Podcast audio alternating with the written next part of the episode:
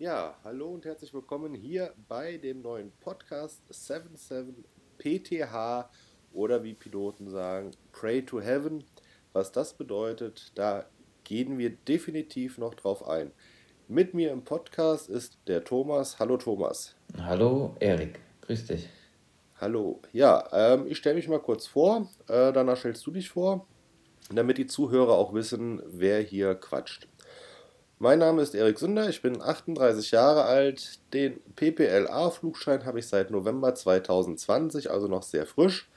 Bisher nach Erhalt des Flugscheins bin ich acht Stunden geflogen, circa. Mit der Fliegerei bin ich in Verbindung gekommen schon in der Kindheit durch meinen Papa, der viel geflogen ist und immer noch fliegt. Wir haben direkt am Flugplatz gewohnt. Und ähm, ja, jetzt habe ich mir den großen Traum erfüllt. Bin, wie gesagt, seit November Privatpilot. Und so viel erstmal zu mir. Reicht ja schon. Richtig. ja, ähnlich war, ist es bei mir ja auch. Ähm, Thomas Krumpholz, mein Name, bin 36 Jahre alt, wohne in Berlin, komme aber ursprünglich aus der Nähe von Leipzig und was soll ich sagen, die Fliegerei liegt irgendwie in der Familie. Mein Opa war bei der Luftwaffe damals im Zweiten Weltkrieg, hat dann meinen Vater infiziert und injiziert, der dann frühzeitig begann mit Segelflug und äh, wollte auch eine ähm, Kampfpilotenkarriere in der DDR, also bei der NVA machen. Das hat leider nicht geklappt.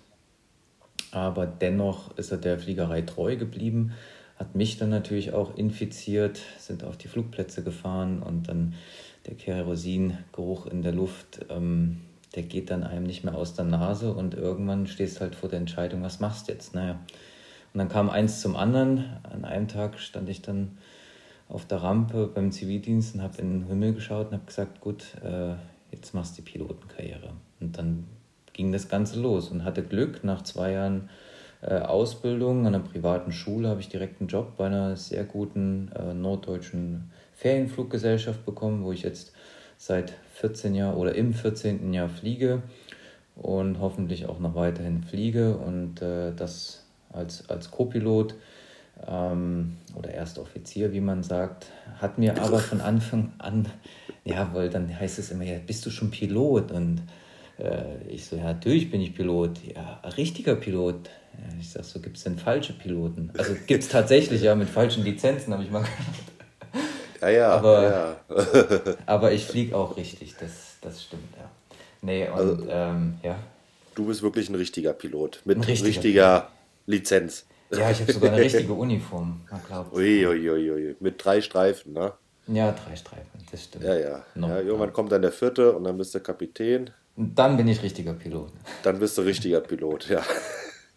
Aber das hat mir nicht gereicht. Also ähm, von Anfang an ähm, war es so, dass wir in der Schule einen Besuch hatten von dem damaligen Flottenchef der Fluglinie.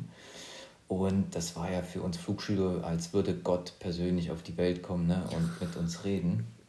Und da habe ich gedacht, boah, wie geil, ne? ich möchte das auch mal machen. Irgendwann möchte ich auch mal Flottenschiff werden. Und dann gab es tatsächlich 2017 diese Ausschreibung.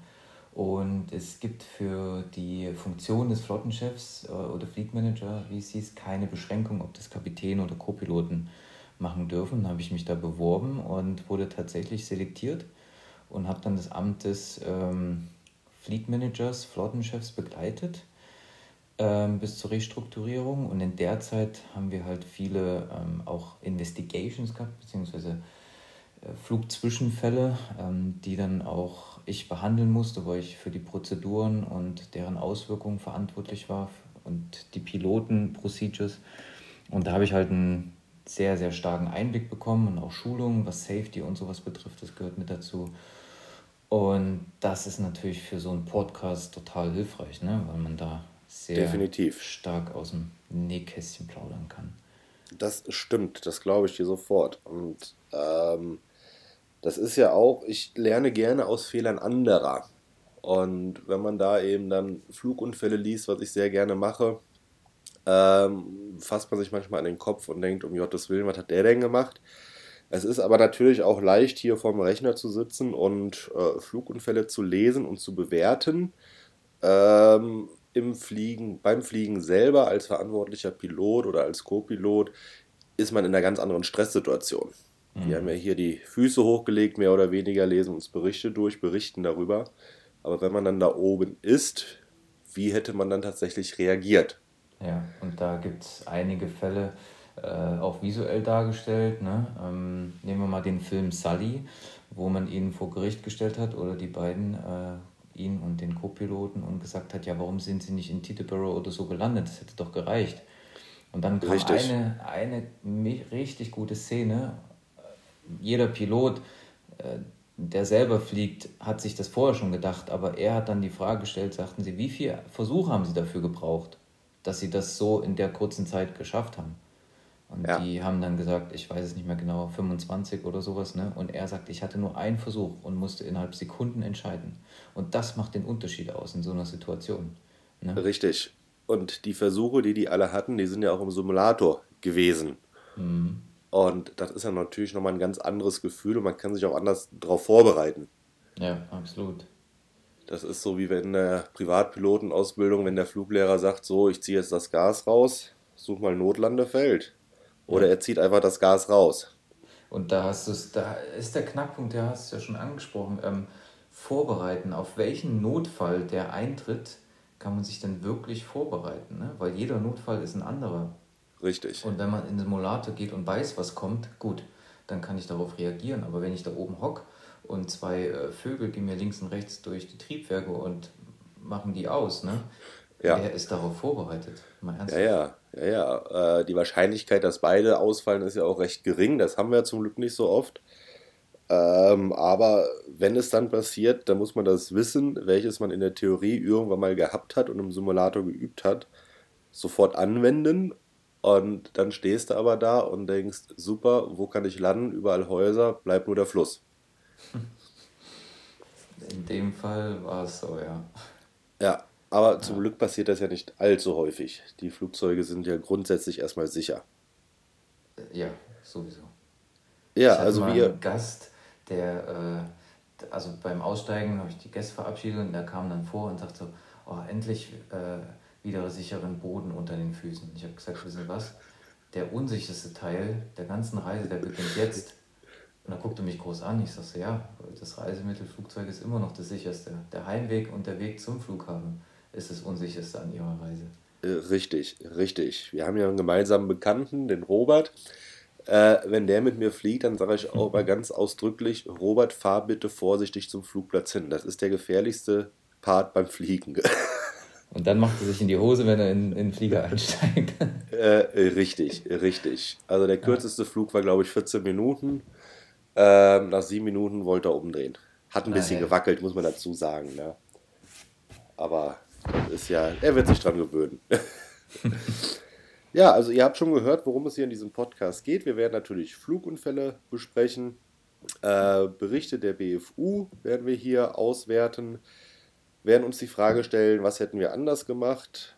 Äh, wie wir eben schon gesagt haben, ist natürlich einfach hier vom Schreibtisch aus dies zu überlegen.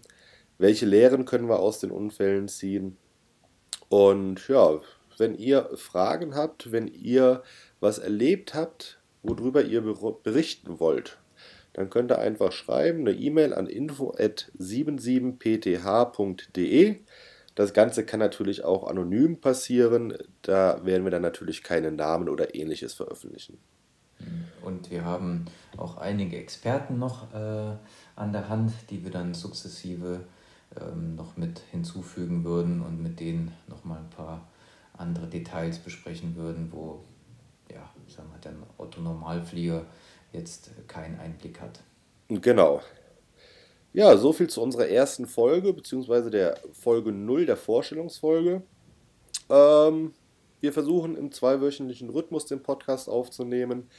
Die Folge 1 mit einem Bericht, mit einem Unfallbericht, die wird aber zeitnah nach dieser Folge veröffentlicht, aber danach dann im zweiwöchentlichen Rhythmus. Ja, und bis dahin wünschen wir euch erstmal einen schönen Tag. Ja, bei dem Wetter heute ist der 6., 7. Februar, Schneesturm, wenn ich rausschaue. Bestes WFA-Wetter. Wunderbar. Ja, es soll Leute geben, die fliegen bei so einem Wetter. Ja. Ist doch vorgestern einer abgeschmiert. Hast du das schon gelesen? Äh, nee, noch nicht. Äh, mit der Cessna aus Belgien kommend, ein Österreicher war es wohl, und ist allen Anschein nach wohl gegen ein Windrad geknallt. Wahrscheinlich tiefe Wolken, eher tief runter. Richtig. Mhm. Und dann war das Windrad plötzlich im Weg. Mhm. Aber wir werden hier auch nicht spekulieren oder sowas, sondern wir warten da ganz entspannt den Unfallbericht ab. Äh, wir waren nicht vor Ort, das waren andere Leute. Und ja, werden wir mal gucken, was dabei rauskommt. Alles klar. Dann habt Super. noch einen schönen Sonntag und bis bald. Schönen Tag noch. Tschüss. Tschüss.